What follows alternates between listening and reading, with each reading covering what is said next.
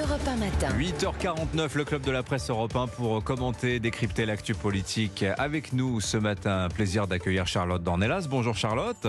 Bonjour Dimitri. Pardon. On va être très concentré, euh, vous allez voir. Carole Barjon, grand reporter à l'Obs, c'est avec nous également. Bonjour Carole. Bonjour Dimitri. Alors dans cette énième crise des banlieues, des voix s'élèvent pour demander mais où sont donc les pères? La vidéo de l'un d'entre eux euh, attrapant son fils par le col et le ramenant à sa voiture d'autorité, le poussant dans le coffre, cette vidéo a fait le tour du monde. Où étaient les pères de tous les jeunes hommes et garçons qui ont participé au chaos? Naël, par exemple, lui n'a jamais connu son père, père qui refait surface d'ailleurs ces derniers jours pour se porter partie civile avec l'aide de son avocat, maître Serge Monet. Permettez-moi la plaisanterie, ça n'a rien à voir avec l'argent évidemment.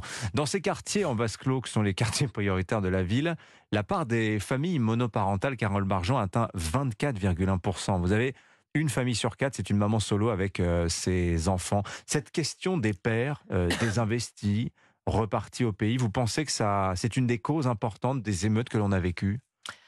Euh, certainement que le, le, la responsabilité des parents euh, est, en cause dans, dans, dans, toute cette affaire. Pas, pas, enfin, disons que ça le révèle, mmh mais ça fait un moment euh, que cette situation existe, qu'on a vu la multiplication effectivement des familles monoparentales, que ce sont souvent des mères isolées, voilà, qui élèvent leurs enfants seuls. Mais je dirais que euh, le, problème euh, est quand même aussi plus large que l'absence de, des pères dans certaines familles. Mmh euh, Évidemment, non, mais vous avez complètement raison. Mais est-ce que ça fait partie des, des, sujets à traiter? Mais bien, Oui, mais c'est très difficile parce que la, la, réalité, c'est quoi?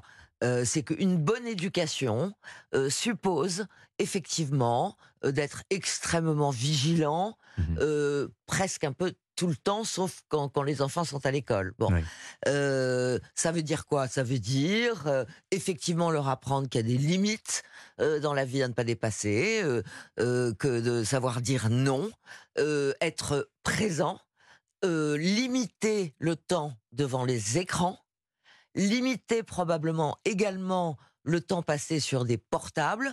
Or, nous tous parents, ici ou ailleurs, euh, on passe aussi beaucoup de temps sur les portables. Donc il y a, aussi une question d'exemple. Donc cette question, elle est vraiment fondamentale, hmm. mais je pense qu'elle est très difficile à traiter. Et quand Macron, l'autre jour, euh, quand il a reçu 300 euh, maires à l'Élysée, enfin c'était hier ou avant-hier, euh, il a parlé effectivement de la, de, la, responsabilité des parents en évoquant des sanctions financières. Mais à mon avis, c'est pas le sujet. D'abord parce que les sanctions financières, ça intervient après. Le problème, c'est la prévention voilà, il y a, avant. Il y a débat sur cette question. Faut-il punir ou non les parents? Euh, Je vais vous citer Maurice Berger, le pédopsychiatre Charlotte Dornelas. Il s'exprime ce matin dans les colonnes du Figaro. Il est auteur d'un ouvrage qui s'appelait Voulons-nous des enfants barbares Un livre paru il y a une quinzaine d'années, mais qui reste d'actualité. Il donne ce chiffre, euh, Maurice Berger 40%. Alors, c'est une enquête hein, qui a été réalisée en Norvège et aux États-Unis dans les années 90, mais lui dit que c'est toujours d'actualité. 40% euh, des mineurs. Ah, non, attendez, c'est pas ce chiffre-là que je souhaitais vous donner. non, c'est pire que ça. 80, euh, entre 90 et 95 des jeunes garçons voleurs, drogués, suicidaires, meurtriers euh, sont les fils d'un père absent ou inconnu. 9 hmm. sur 10.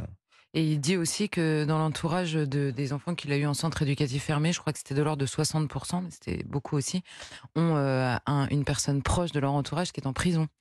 Et Naël a cumulé les deux, hein, l'absence du père en raison de, sa, de son passage par la prison, parce que j'entends que le, le, père revient en effet dans le débat en disant j'ai pas pu jouer mon rôle de père parce que sa mère m'a empêché de le faire. En l'occurrence, elle a empêché de le faire parce qu'au moment de sa naissance, il était en prison pour trafic de stupes. Donc c'est vrai que c'est un environnement particulier. Euh, il est clair dans l'éducation de ses, de, de, de ses enfants. Mhm. Il y a plusieurs choses qui sont euh, listées ces derniers temps qui expliquent la raison du père parce que on, on a un peu des images d'épinal aussi. Euh, c'est comme LFI qui nous dit bah oui mais leurs parents c'était ils étaient en première ligne pendant le Covid.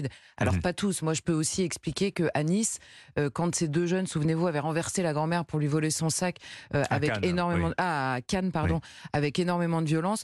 Euh, je rappelle quand même que c'était leurs parents et leurs tantes et leurs frères et sœurs qui étaient venus mentir à la police pour donner un alibi pour les protéger. Donc il n'y a pas que des parents dépassés qui aimeraient que leurs enfants reviennent dans le droit chemin.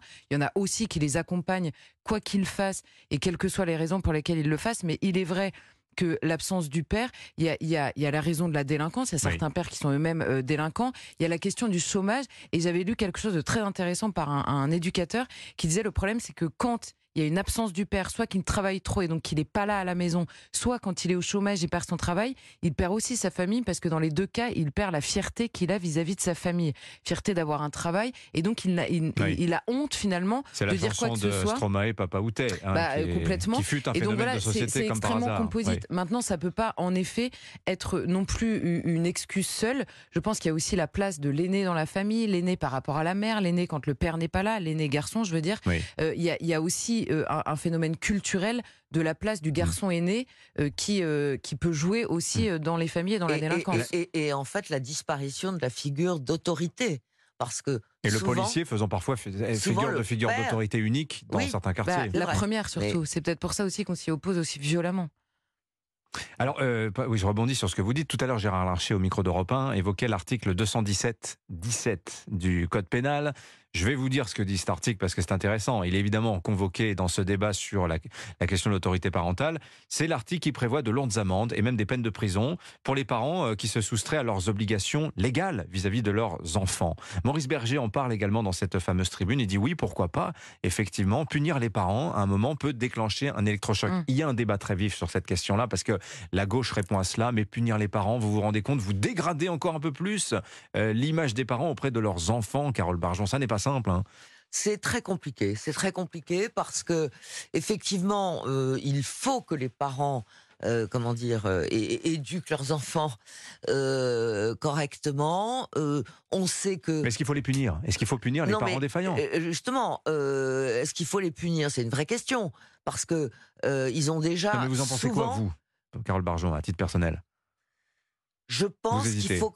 Je pense que si vous voulez, quand ce sont des solutions euh, décider à un niveau administratif, hmm.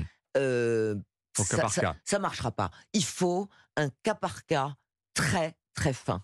Et ça, ça demande évidemment beaucoup de moyens. Hmm. Parce que euh, si vous faites ça de manière un peu automatique et mécanique, on, risque en fait d'aggraver la situation de la famille sans apporter absolument aucune solution.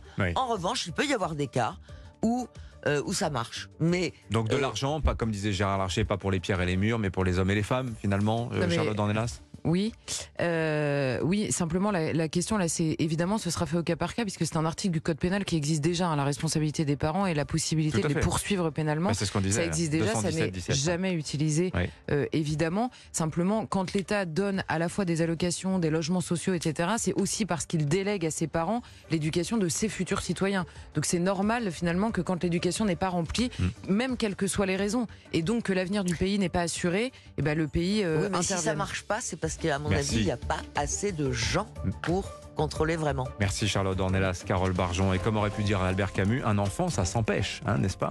Allez, j'ai un petit mot de bienvenue. Justement pour pas, il faut l'empêcher. Oui, oui, voilà, c'est ça.